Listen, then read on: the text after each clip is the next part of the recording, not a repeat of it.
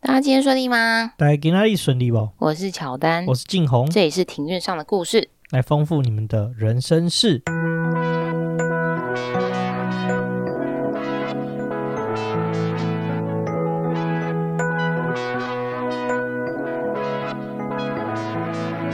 我们透过历史、书籍、电影、风土，带你进入那些看似很远，却其实离我们很近的事。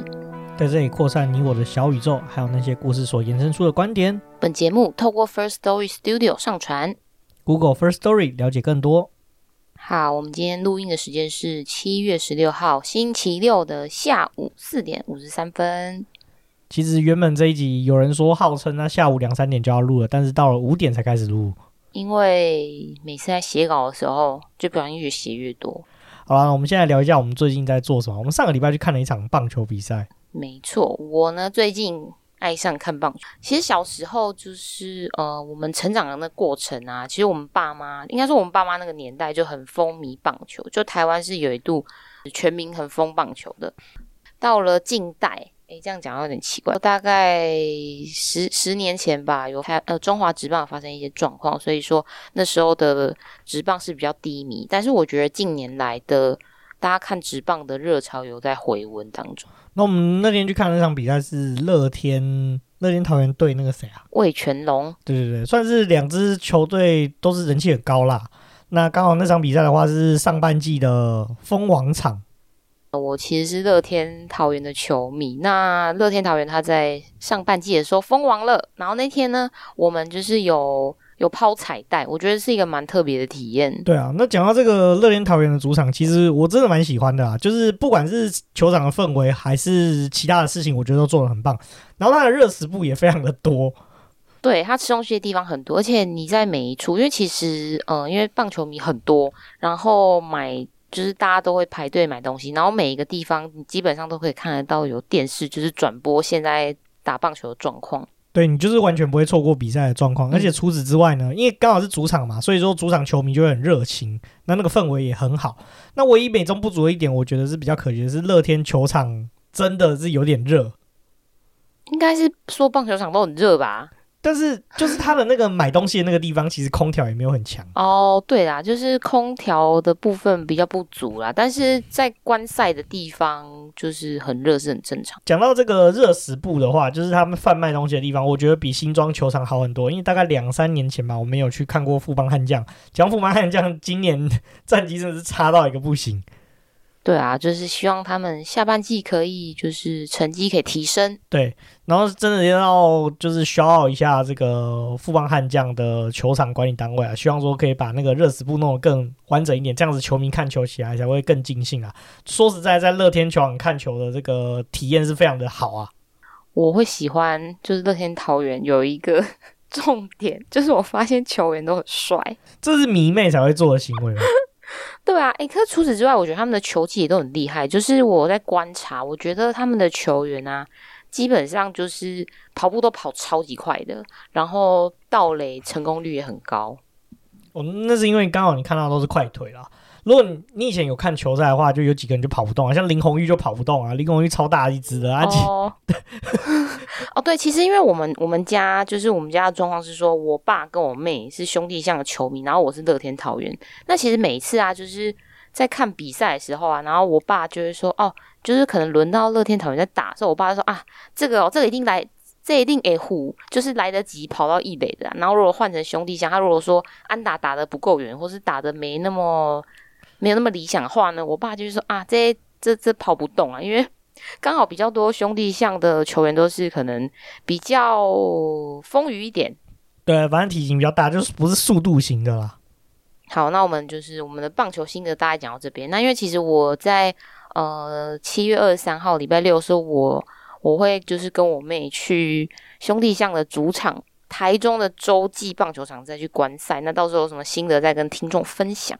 顺便告诉我说，就是洲际棒球场的东西好不好吃，设施怎么样？你比较在意热食部吗？对啊，因为其实我觉得看球赛就是这样的，你看一场球赛三个半小时，所以说你在球场就也不是说随时随地都那么精彩嘛。啊，反正主场的一定是在打击的时候比较嗨嘛，啊，就是投手在投球的时候，基本上大家都跑出去买东西，所以热食部就很重要了。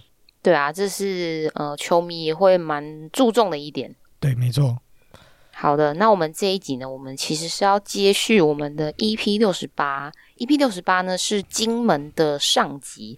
那上集主要是介绍战地相关的文化以及战地的景点。这一集呢会侧重在金门的一些闽式建筑啊，跟洋楼的这些相关景点介绍。那我们也会着重在金门的有一个很特殊的。历史文化是侨乡，那这个侨乡我们等下也会就是有比较大的篇幅在讲解。对，那这个景点的话，主要是以我们去过的景点为主。既然要聊这个金门的闽式建筑跟洋楼这两个地点，那就要从金门的这个历史开始讲起啦。为什么金门会有这种闽式的建筑？它跟那个闽南的生活圈其实是息息相关的啦。其实金门呢。开始有住人的时间是非常非常的早，比台湾早非常多。台湾的历史就大概就四百年左右嘛。金门的历史可以追溯到这个东晋的时候，那时候金门就已经有人开始居住了。那是可以追溯到这个晋元帝建武年间，大概是西元三百一十七年左右这个时间点，金门就已经有开始有历史记录说是有住人的。一路到了唐代，唐代的话。有一名木马监，他叫陈渊。那个时间点呢，他就带着他的部属，还有十二姓的氏族来到金门这个拓荒垦拓啦，就有点像是当年就是清朝的先民就是来台湾做垦拓一样啦。所以说，金门人就开始越来越多了。那再往下走，时间又到了这个宋代。那宋代的时候，那时候发生一场战争啊，大家都知道嘛。宋代就是嗯，国力比较弱了，他比较不喜欢打仗嘛。然后那时候北方就有那个金人。女真对女真人就跟宋在打仗嘛，所以那时候就有战争的因素嘛，所以说中原那时候住在中原就是比较北方的人呢，就是这些比较有钱的人啊或士族们，就是为了说避免战乱的关系，所以说就往南迁，迁徙到就是闽南地区啊。那有一部分人就是往金门这个地方迁徙啊。金门的话，大家都知道，宋代其实相对是比较重文轻武的一个年代啊。那同时间也是因为这个因素啦，那同时间刚好也很幸运就。这个历史上有一个很重要的人物叫朱熹，朱熹你知道是谁吗？我知道，国文课本绝对会有提到他。科举就跟这个人很有关系啊，因为他写了一本书叫《四书集注》，他就是把四书读熟之后，他去做一些注解。从此之后，科举考试就以清朝这个科举考试就是以这个朱熹的《四书集注》作为一个重点考试范围，这样子就是以朱熹这个人对于四书的看法作为是一个很重要的依据啦。朱熹那个时候呢，是有到这个泉州府同安县。担任主簿的，那据说大家这个任内的时候，当时是有渡海到金门。那时候金门其实是隶属于同安，那并且在这个地方设立了一个书院，然后并且讲学。加上宋代刚刚有提到嘛，是一个重视读书的一个朝代嘛，所以说金门就后来就是读书的风气就起来了这样子。哦，所以读书风气起来是从这个宋代朱熹的时候开始。对对对对对对，那个时候慢慢就起来了。那接下来下一个朝代元朝，那元成宗的时候呢，那时候。在这个时期呢，金门成为了一个盐场。那金金门那个时候还不叫金门，金门那个时候叫梧州。我们在上一集其实有提到，金门那以最以前是叫梧州，梧是三点水的，对，三点水，然后右边是吾党所中的吾。对对对，所以说金门那个时候产盐，其实我觉得蛮合理的，因为金门靠海嘛。再往下走，时间到了这个明朝的时候，那在明初的时候呢，其实金门还是属于同安县的一部分啦，因为住的人也不多啦，然后加上。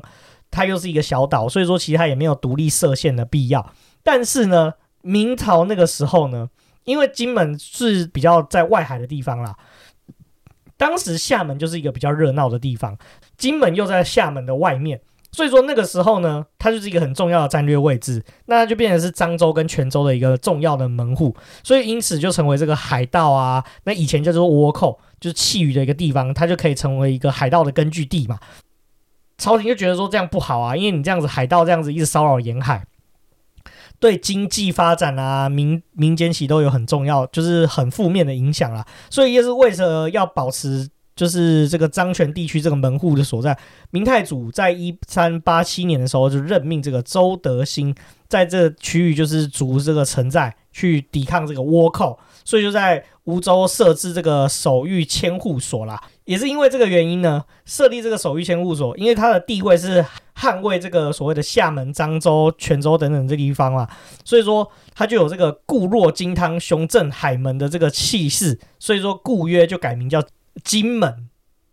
大概故事是这样子啊，那个时候是在那个哪里啊？镇总兵府听那个导览的时候，那个导览员讲的，大致上是。对对。到了清朝之后呢，这个故事我们就要再来聊一聊，就是说为什么？呃，刚刚你有提到嘛，金门有一个很特殊的文化，其实说你现在听到金门，你觉得说金门人住的很少，对不对？对，就感觉好像人口外移的很多。对，没错。如果说有关注东南亚的一些讯息的话，你就知道说，诶，海外的一些华人，他其实背后的背景很多都是金门人。我们举一个例子，就是吴尊。对，就是现在在问来的吴尊，他其实是小金门人。对，那为什么说，诶，你说吴尊他不是文莱人吗？为什么他会说他跟金门有关系？这是接下来我们要谈到的事情了。那时间到了这个清朝以后了，因为金门跟厦门嘛，那时候。也已经发展到比较近代的地方了。那金门那时候的航运地位就慢慢的被厦门所取代了。那清朝中期之后呢，金门的生活也比较辛苦啦，因为那时候金门的土地其实相对是比较贫瘠。我们在上一集金门的节目有讲到啊，金门的土地是比较不适合耕作的，所以说呃养不起那么多的人丁，所以说金门人就是去那时候就看到说在南洋其实是比较有机会的，很多人就是下南洋，就是到东南亚去发展。那也有一部分人的话是往北。到了日本，就是东渡到日本去发展，那成为海外侨民啊。好，然后呢，到了近代，那其实金门的历史发展跟台湾本岛是非常的不同的，尤其是到了马关条约之后，那台湾跟日本就成为了日本殖民地。那这个相信是大家在社会课本上、历史课本上都有看到的。那就是成为日本殖民地之后呢，台湾跟澎湖就是有受到一些种族歧视啊，跟差别待遇。因为当时就是日治时期的时候，有把台湾人跟日本人就是分别用不一样的方式去治理的关系。同时间呢，金门是处于动荡不安的中国的边陲。那其实就是大家也都应该也都有印象，就是说，呃，清朝啊，在后期的时候是有一些内忧外患的问题。当时就是说土地还有一些生产不足、人口过剩的状况。然后呢，同一时。大家也都知道，说其实西方国家也都崛起了，就西方列强。那当时就是英法呢殖民南洋，那同时间他们就积极的招募这些华工，就是华人的工人，就是有许多的青壮人口。金门的青壮人口就是透过从厦门，然后再到这些东南亚的地方去奋斗。这些省吃俭用的华工呢，就会将他们的所得寄回去家乡。多的是贴补家用啊，或者是修建祖厝民宅。那有一部分是经商成功的人，他就是为了要衣锦还乡，那就是回到当地，就是家乡去创建学校，然后去教育一些后代，然后并且热心的捐助一些公共事务。还有一大部分的侨民呢，他们会喜欢就是倾向新建一种中西合璧的洋楼，作为这种光宗耀祖的象征。之后呢，金门的洋楼呢就成为重要的地方建筑特色以及文化资产。金门的洋楼有个特色啊，金门的洋楼的话，在这个闽南话里面叫做“环那楼”。台湾有洋楼，对不对？金门有洋楼嘛？金门的洋楼基本上。都没有外国人盖的，都是金门自己当地人，就是仿西方式的建筑去盖起来的洋楼。它跟台湾的洋楼不太一样，台湾有一些洋楼其实是外国人新建的，这是金门很重要、很不一样的一个特色。闽南话里面这样说，就是一楼的房子叫做厝，那有一楼、二楼、三楼、四楼，有楼层不同的才叫牢。哦，错就是有一层，那一层以上的有二三楼多叫做楼。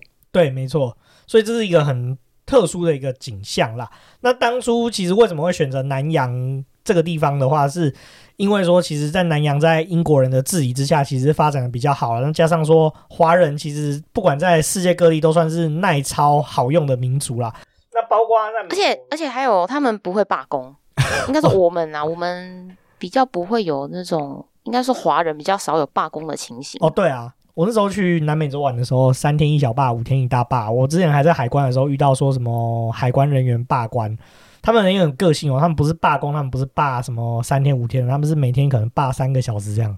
哦，那真的蛮长。因为你说这个我也有感触，因为我其实之前在某一份工作就是有去德国出差，那其实我只是短短去了一个礼拜，我就遇到三天，就是有地铁就是没办法搭，因为就是都遇到罢工。然后呢，就是因为金门啊有大量的大量代表闽南传统文化的这些聚落跟民居建筑，这也可以见证了汉人的一些长民的生活跟家族社会的关系。那还有经济形态以及他们所带来的哲学思想。那有具体反映了近代侨汇经济时期文化特征与价值观转变的中西合璧的洋楼。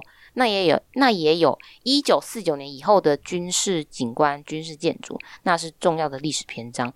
那其实今天的今日的金门呢，可以说是在同一个地理环境中叠合了三种时代的文化，那分别代表的就是闽南传统文化、还有侨乡文化以及战地文化。那我觉得这个是非常少见以及非常。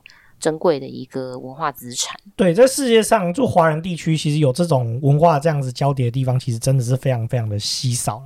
这个刚刚有一点没讲到，就金门那时候很多人就下南洋嘛，所以就赚了很多钱。所以金门的这个主厝都盖得很漂亮，或者是说那种宗祠都盖得很漂亮啊。我在查资料啊，在准备就是讲稿的时候，我觉得我还蛮喜欢就是金门侨民的这一段历史。首先呢，先来给这个金门侨民的一个定义。那主要指的是呢，离开金门县到海外谋生的金门人，他们又被称作为出洋客。就是出洋要怎么形容？出洋哦，你就把它想出就是哦，出海洋，出海洋的意思。对对对。然后呢，其实通常呢，前往中国或者是到台湾发展的金门人，不会被归类在侨民里面。通常指的，我觉得会是，特别是指到东南亚的，会比较多是在侨民的范围里面。主要呢，金门有四次的移民潮。第一次呢是在一八六零年代，那由于北京条约的签订，那清朝呢是被迫开放华人移工出海。第二次呢是一九一二到一九二九年间，刚进我有提到说，因为在英法列强的殖民之下，南洋的商业是相对比较发达，那治安也比较良好，所以说会吸引很多的青壮人口会前往。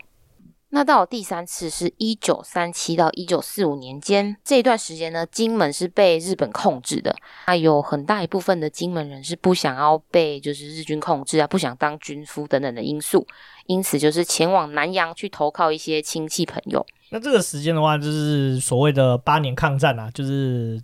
不管是中共还是蒋中正那边，都疯狂的吹捧了一场战争，卫国战争啊，可以这么说啊。啊，我知道那个就算是国共合作吧。对，国共合作啊，那时候就是第二次世界大战期间啊，日本就一路从北往南打嘛，所以那时候金门有一段时间也是被日本人控制的。嗯。第四次呢，是一九四五到一九四九年间，因为由于治安的恶化，且避免国民政府抽丁参与国共内战。所以呢，许多的金门人会选择前往南洋。那抽丁的话呢，晋弘这边可以解释吗？就是抓人啊，就是参军啊，大概是这样子啊。那时候国民政府干了很多这样的勾当嘛。他在大陆的时候就是沿路抓嘛，反正军队就是有人不幸的阵亡的时候，他就沿路就抓学生啊，抓呀抓什么有的没的，然后就加入军队，强迫他参军这样。以前是有蛮多这样的事情发生的，甚至很多来到台湾的一些老外。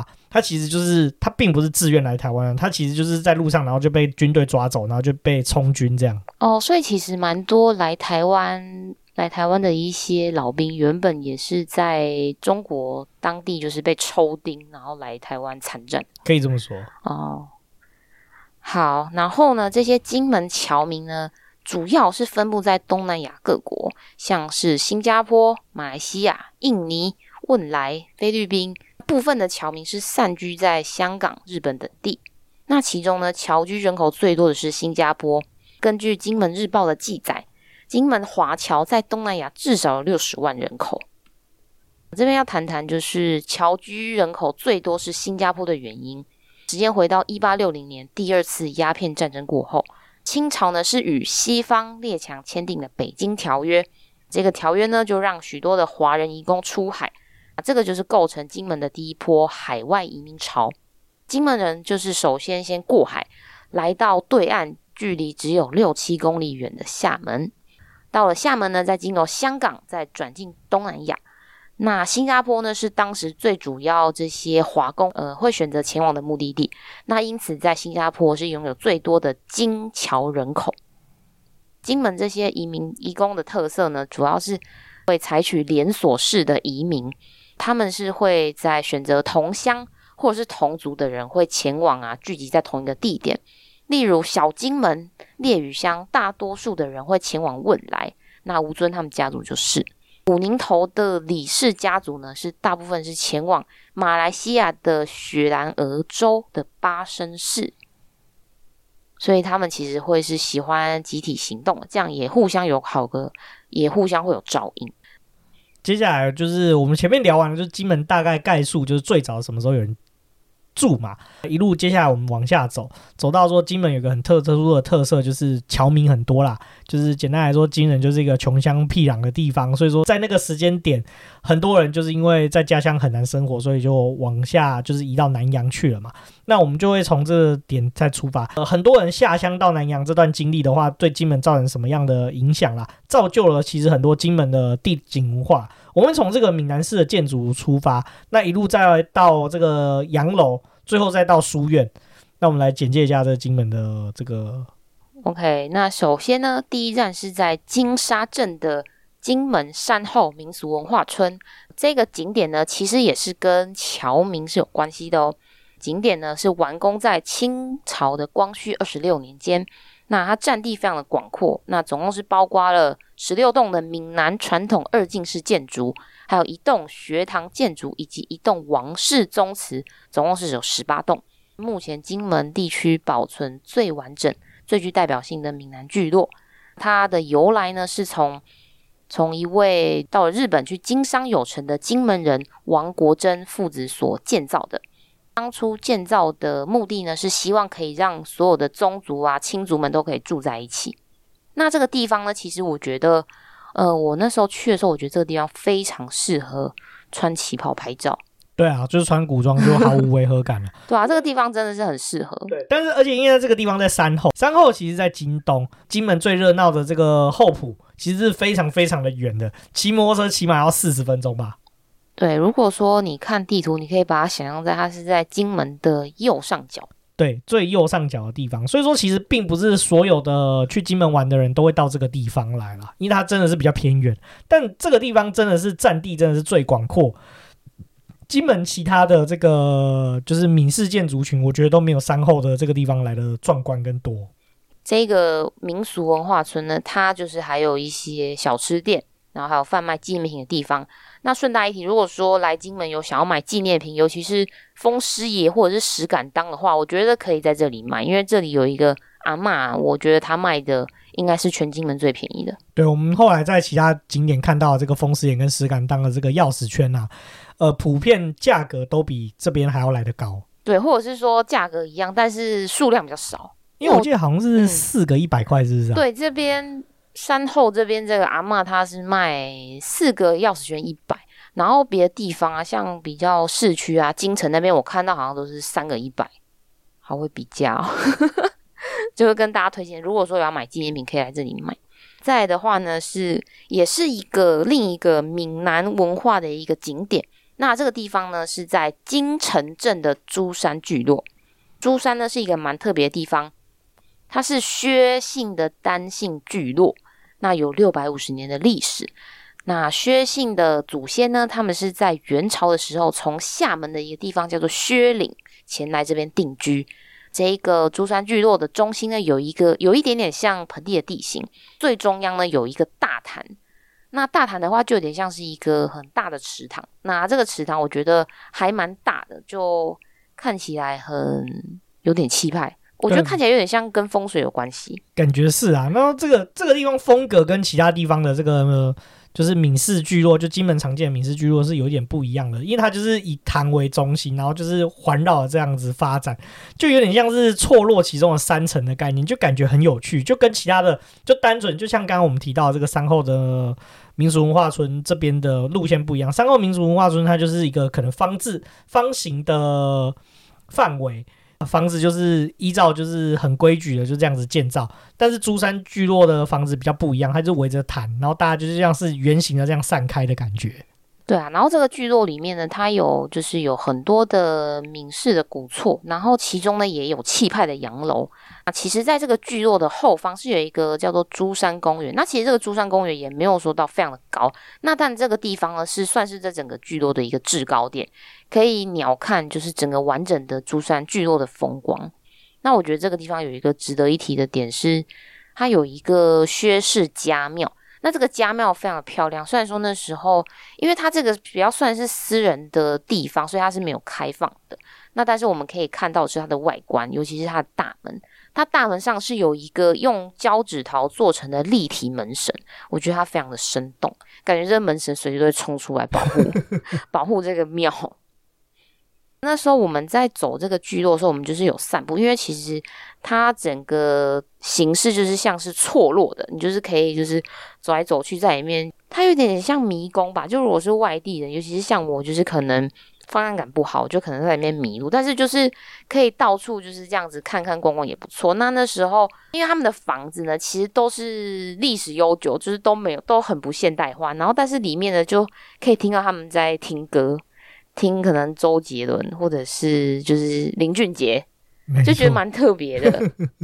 那时候经过就想说，诶、欸，哪来的流行歌？哦，从古厝里面传出来的。就是它还是保有，虽然说房子很老，可是它不像台湾很多景点，就是说只有房子老，那里面都人去楼空了。但是还是有生活感存在在里面的。对，没错，因为那时候我们在散步的时候，我们就有看到那时候刚好有邮差要送信，然后他就是送到一家，然后可能就是按门铃吧。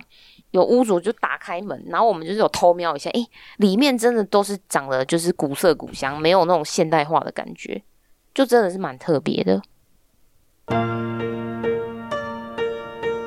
珠山聚落逛完了之后呢，我们是到了，也是同样位于金城镇的黄辉煌洋楼跟德月楼。那这两个景点可以讲在一起，是说它其实是一样，都是黄辉煌先生他所去建造的。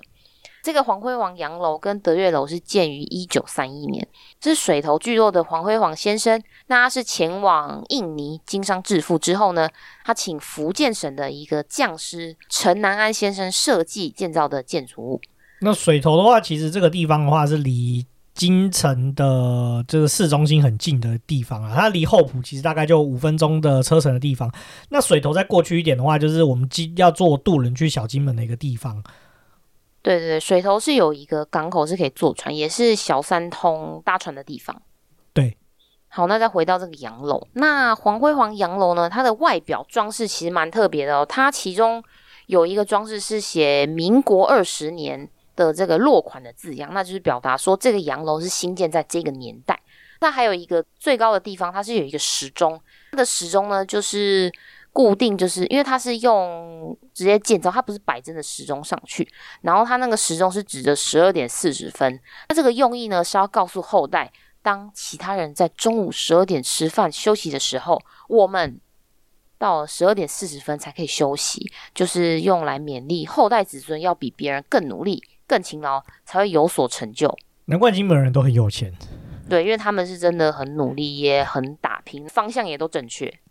这一位印尼侨商黄辉煌先生，他其实就是希望可以表达一个光前裕后的价值，也希望可以把这个嗯洋楼作为一个落叶归根的一个作用。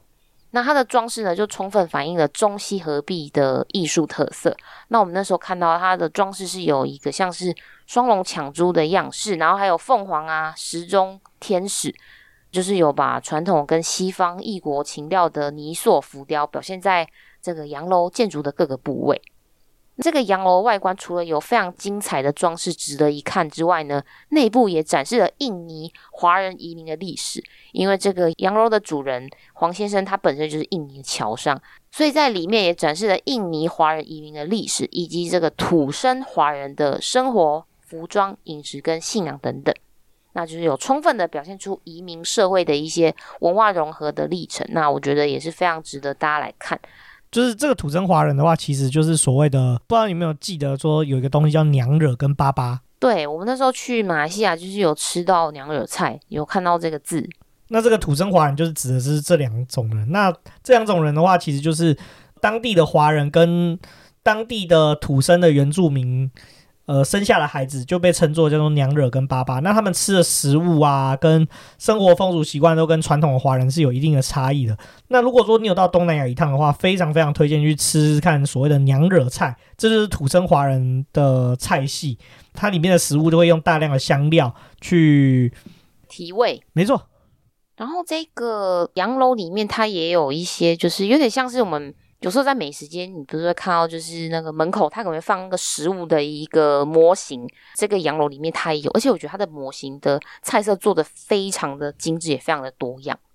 就是你可以马上一看就知道说，哦，这个是拉萨，然后可能这个是什么什么菜，就是可以一目了然。对，就是你会对这个娘惹菜是有一个想象的。没错，这个。洋楼的旁边呢，其实应该说洋楼跟德月楼是毗邻而居的。那这个德月楼呢，是整个水头聚落的最高的建筑，它其实是黄辉煌洋楼的一个算是附属的防御设施。那它叫德月楼的取名的灵感是来自于“近水楼台先得月”的意思，这应该是黄先生他的他的鼠意吧。然后呢，因为由于这个聚落附近的海盗猖獗，因为当时的时空背景是当时就是金门的地方治安很糟糕、很坏，然后也有一些海盗猖獗，那因此会需要一个可以居高临下、可以环视整个格局的一一个防御的建筑物来保护洋楼。那这个德月楼呢，三四楼的墙面有可以让架枪啊、瞄准用的一个枪眼。整个楼高呢是有十一点二十六公尺，墙的厚度呢是达到了四十公分，主结构是砖石跟钢筋混凝土所混合建造的。那它的楼板呢是用木梁的结构，那它没有固定的楼梯。那如果说要移动的话呢，是要用移动式的木梯去相通。那这个用意呢，就是说等到真的有盗匪来袭的时候啊，那其实在逃难的人啊，可以就是一层一层的收这个楼梯，防止这个敌人可以就是一直往上的进攻。对，那个楼梯是可以抽换的，很神奇。你记不记得我们在参观这个这个建筑物的时候，我们在二楼的时候发现都会有一个小小的方框，然后它是用那个木头把它封起来的。对对对，那个地方就是放梯子跟拉梯子的地方，就是一个考虑非常完善的一个建筑。对，那德月楼的话，其实它也是。金门数一数二富丽堂皇的洋楼。通常讲到金门的洋楼建筑，会有两个建筑，第一个是德月楼，另外一个是陈景南洋楼。比较可惜的是，我们这次只有去到德月楼，一来是时间不够，二来是那时候原本我们要去陈景南洋楼的时候，下了一场超级超级大的雨。对，那时候运气真的不好，因为我们是安排在最后一天要去陈景南洋楼，因为那一天呢，中午过后就突然下大暴雨，是非常的大，就像是有人。有人从天空浇了一大桶水那种，那因为那时候我们在避雨的时候，我们是我那时候到了一个便利商店嘛，我就问店员说：“诶，你们金门啊会这样突然下雨吗？”他就说基本上不会。然后问他说：“那上次我问店员啊，我说上次下雨是什么时候？”他说：“大概两个多月前吧。”我听了实在是哭笑不得，居然去金门遇到下雨，真的是岂有此理。那没关系，那也就是说再留一个伏笔，让我们可以再去一次金门。没错。好，那接下来再往下走，另一个景点是燕南书院。那在燕南书院呢，跟刚刚静红提到的一个宋代历史的一个非常重要的人物有关系，那就是朱熹。朱熹呢是在金门的一个重要的讲学处，就是在这个燕南书院，同时呢也算是金门最早的一个文教圣地。带动了当地的文学风气，让金门呢在明朝跟清朝两代的时间产生了不少进士。在我们在讲这一集的上一集呢，静红有对这个进士做了一个一集完整的 podcast，就大家也可以听。回到燕南书院，那燕南书院的设计呢，它的内部是采用一个回字形的设计，嗯、就是回家的回。正殿呢是供奉黑面的清水祖师爷，后殿的中央呢是供奉的文昌帝君。朱熹，还有魁星爷等等跟学业考试相关的神明，也就是说，如果你是考生，你也可以来这里参拜。此外呢，其实我觉得燕南书院还有一个最大的一个看点是说，它的一个挑高的地势是可以搬，它是一个采挑高的地势，它算是在山上吧，它是在燕南山上的一个书院。那这个地方呢，同时也可以饱览金门的整个城区，然后也可以看到厦门的市景。对，那这个燕南书院的话，其实也是金门历史上一个很有趣的特色了。在台湾，你讲到说跟读书人有关的设施，你会想到是孔庙。可是因为金门的话，主要是拜朱熹为主，这是有原因的。因为金门它当时并不是一个县制，像它那个时候是隶属于同安县嘛，所以说它其实金门这个地方它是没有等级，官方是不能够帮他建孔庙的。所以说金门人大部分都是拜朱熹为主。哦，所以孔庙是要官方说要建才可以建的吗？就是他这个城镇的等级到一个程度之后，那他才有资格可以兴建孔庙。我记得那个时候在导览的时候。那个导览大哥是这样跟我说的，哦、那可能印象是有点错误，真的要请就是其他的地方贤达再给我们一些，如果有讲错的地方的话，再给我们一些指示。我们去到雁南书院，我觉得这个地方真的非常的清幽，虽然说它是书院，然后它也有庙的一个设置，那其实我觉得它跟我们一般会去的庙的感觉非常不一样，因为它是真的是非常的宁静。然后整个氛围也很舒服，那我觉得可以在这个地方，可以就是除了可以参拜啊，那也可以就是体验啊一些这个历史的风骨。然后呢，再来是一个在金城镇的市中心一个非常重要，我觉得非常棒的景点，也就是清金门镇总兵署。到这个总兵署呢，其实也非常推荐大家可以参加这个免费的导览，它是。夜游后埔小镇，那这个导览呢，就是大概是两个小时，可以现场报名。那是由解说人员带领参观总兵署，然后在沿途走访附近的景点。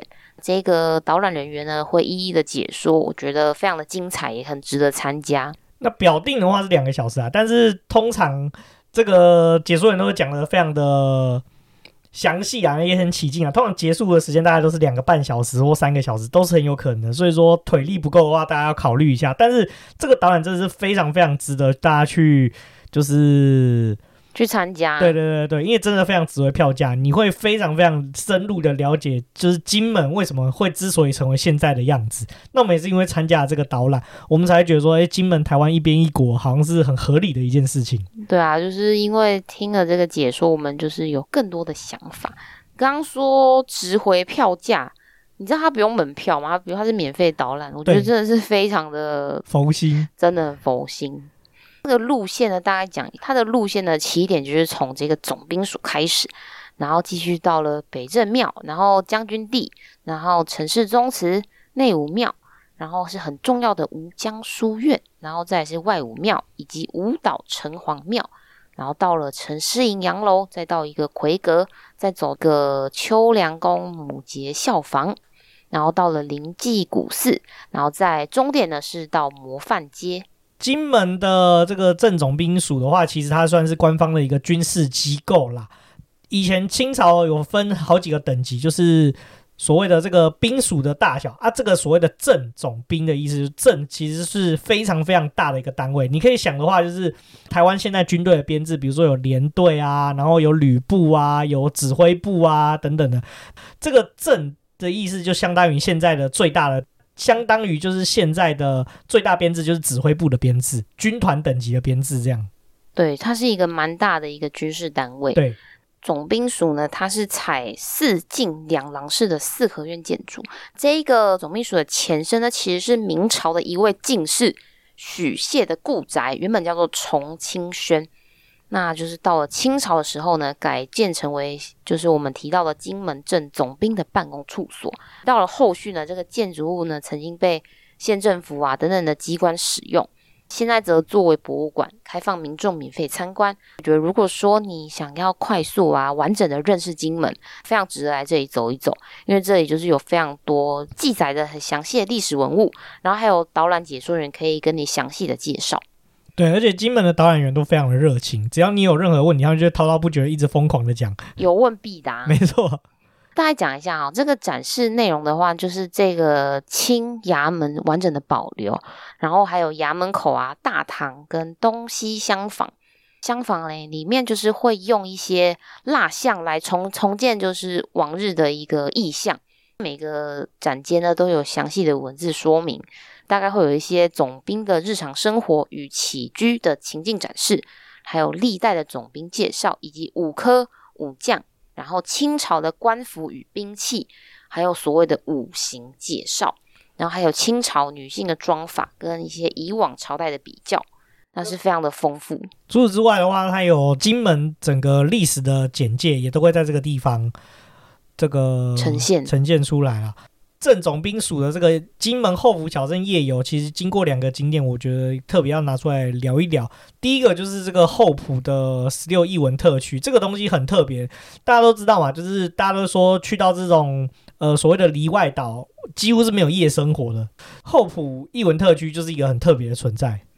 对，它这个地方，其实它原本呢是城市宗祠的财产。这个译文特权呢是在城城市宗祠旁的十六间的殿屋，以 L 型的分布。他们呢是在金门城市中心会的一个支持之下，然后修复。就是把这个店屋修复完整，然后保存建筑的原貌，然后再加以活化利用。那他们呢是邀请新兴的一些文创店家进驻，像是你刚刚有提到夜生活啊、酒吧，然后特色小吃、餐酒馆、简餐、甜点都有。这些新兴的店家进驻之后，是为这个后埔城区就注入一股活力，是就是跟金门的一些其他地方是有蛮不一样的风格。最近，哎，你那个朋友，你有一个朋友子恒，我看他 IG 线动，他好像现在人在金门。我看他在这个这个艺文特区好像玩的蛮愉快的。嗯，对啊，他应该是会去喝酒吧？对，他 看起来蛮能喝的。还有另一个就是我们在参加这个后埔小镇导览介绍的另一个景点，就是模范街。那这个地方呢，我们觉得非常的舒服，整齐划一。这个模范街呢，到了西元一九二四年，是由金门县的商会。他们所集资去新建的，是有分成横街跟直街两个部分。他们这边的建筑物呢，都是用红砖的拱廊所建造，都会是二进式的殿屋。第一进是洋楼，第二进是闽式建筑，总共有三十二栋。那它外观非常的一致，就是其实它是兼具了民国初年的中国式建筑，然后再融合洋楼的美感，其实是非常的有艺术建筑之美。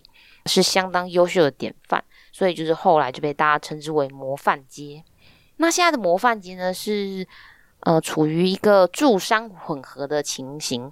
那有许多的新创店家进驻，就是像刚刚我们提到的那个艺文特区一样。这个店家呢，就是有一些是卖伴手礼的店啊，然后还有餐厅，然后可以就是让游客啊、观光客都来这边，可以有很棒的体验。那其实它叫模范街还有另一个原因啊，其实这条街是算是到南洋发展的金门人捐出来的一条街。那时候金门后埔这个地方的建筑物其实相当的比较混乱啦，就是也没有道路，也没有做良好的规划。那时候就是仿照在新加坡。英国人的那个对于城市规划的方式，他对于比如说每个拱形的宽度啊，然后每条街的宽度啊，它都是有相对应的规定的。那所以才建了这些建筑物，然后为了让它做示范的作用，起到一个呃对金门的这个建筑物啊，还有道路的规范有一个示范的作用，所以就被称作模范街。所以他们是做了都根，可以这么说啊，就是那个年代的都更。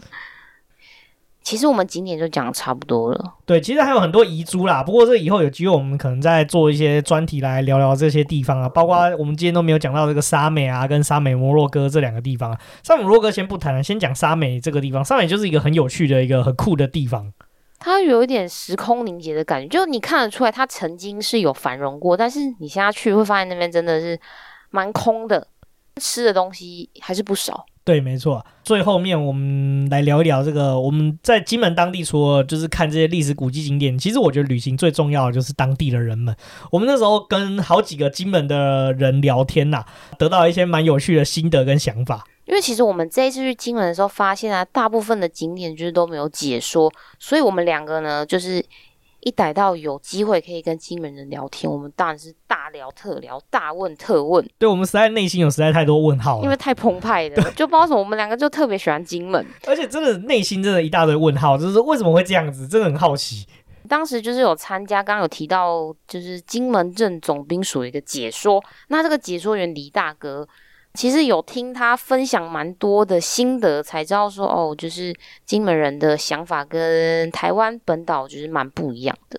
那另外的话，没有在上面景点介绍啊，但有一个地方我们也蛮推荐大家去的。它其实，在那个呃金门慈湖，慈湖旁边有一个三角堡，它以前是军事的一个堡垒啦。那后来就是被国家公园开放做标售标案，然后就有一位金门在地的人士叫小蒋。那就在这边经营一间咖啡厅啊，而且开到比较晚哦。而且这个地方的地点非常的好，它在大金门可以看到厦门很完整夜景的一个地方，而且它那边是可以喝咖啡喝酒，而且它的咖啡其实非常的便宜。那餐点真的是很平价，就是你一般看到这种景观咖啡厅，你就会觉得可能一杯咖啡像君子之交淡如水，然后就卖你两百块。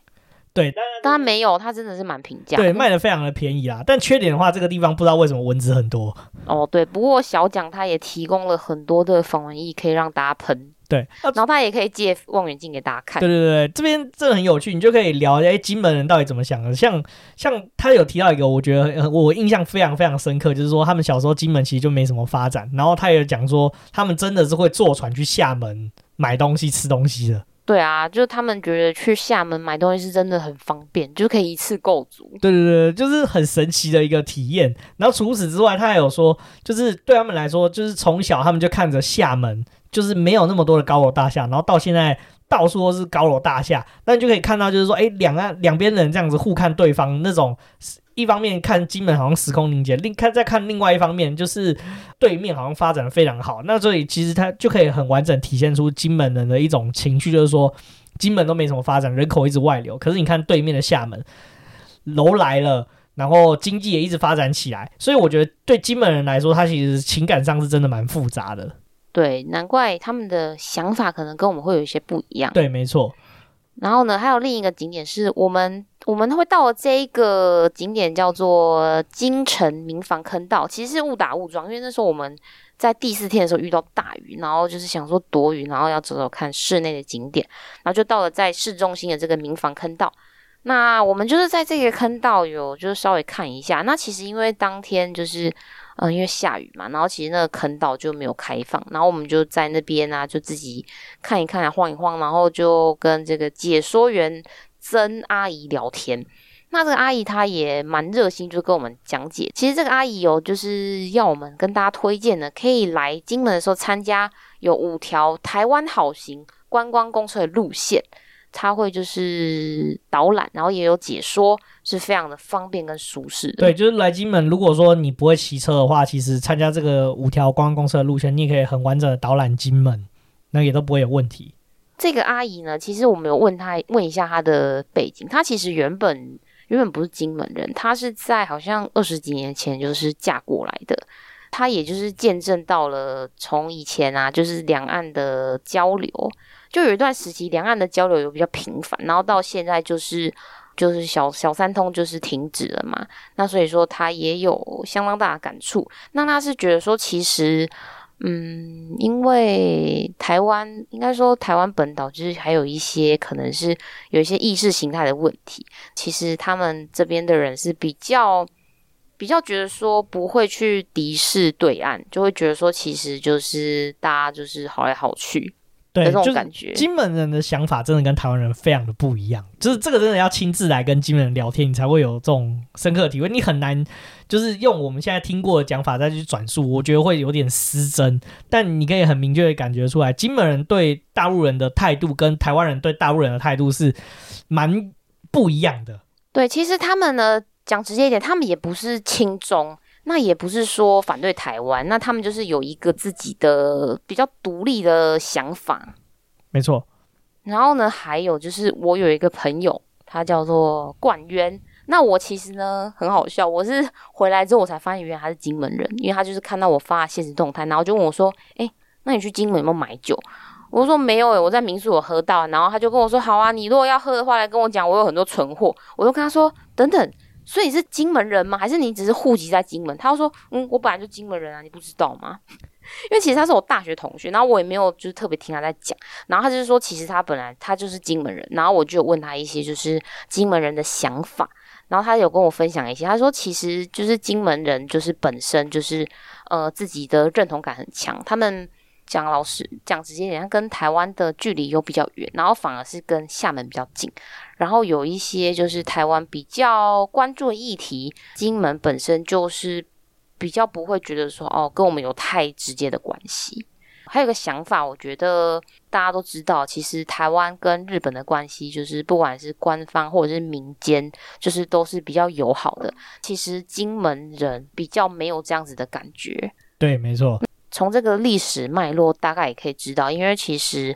台湾跟澎湖当时是割让给日本，就是有被日本殖民过。其实金门是没有被日本殖民。那其实这点呢，在一个呃想法上面就会有很大的出入。他还有跟我分享说，其实他有很多亲戚真的是也到南洋去发展，像他就说他有很多的呃姨妈啊，然后阿姨啊，就是可能阿嬷那一辈的阿公阿嬷那一辈就有蛮多都是去新加坡发展。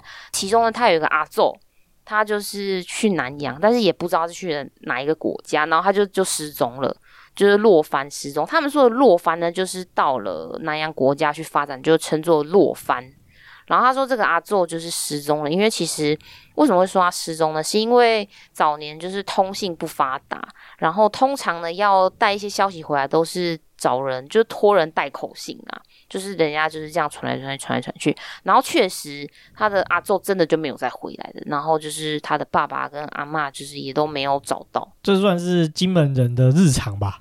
当时的时空背景算是蛮常见的情形啦。就所以我觉得金门真的是一个很人文丰富的地方啦。虽然大家都说，就是如果要去离外岛的话，金门都通常都不会是一个首选啦。毕竟它以景色来说的话啦。就是以台湾人如果说想要坐飞机然后去度假的感觉的话，通常都会选择就是诶海景比较漂亮啊，或者是说呃它是度假氛围比较盛行的一些地方啊。那金门就不会是首选。可是我觉得其实金门的步调啊，还有各方面其实都是很适合度假的，真的很舒服。对，对，对，对，我真的很想再去。对啊。然后呢，我觉得那边就是还有一个很大特色，公厕很多。而且都不用收钱，而且里面还有卫生纸。对啊，哦，厕所不收钱是是是蛮正常的，只是说就是都有女厕的卫生纸，这真的很难得。对，然后而且还有乐，到处所有的景点都不收费，这是非常神奇的一件事情。对啊，我记得好像真的没有一个地方是有收费的。对，我们好像都没有付门票钱。对对对对对。其实我们这一集的心得呢，就是觉得说啊，就是我觉得啦，金门真的很厉害的地方，就是它同时。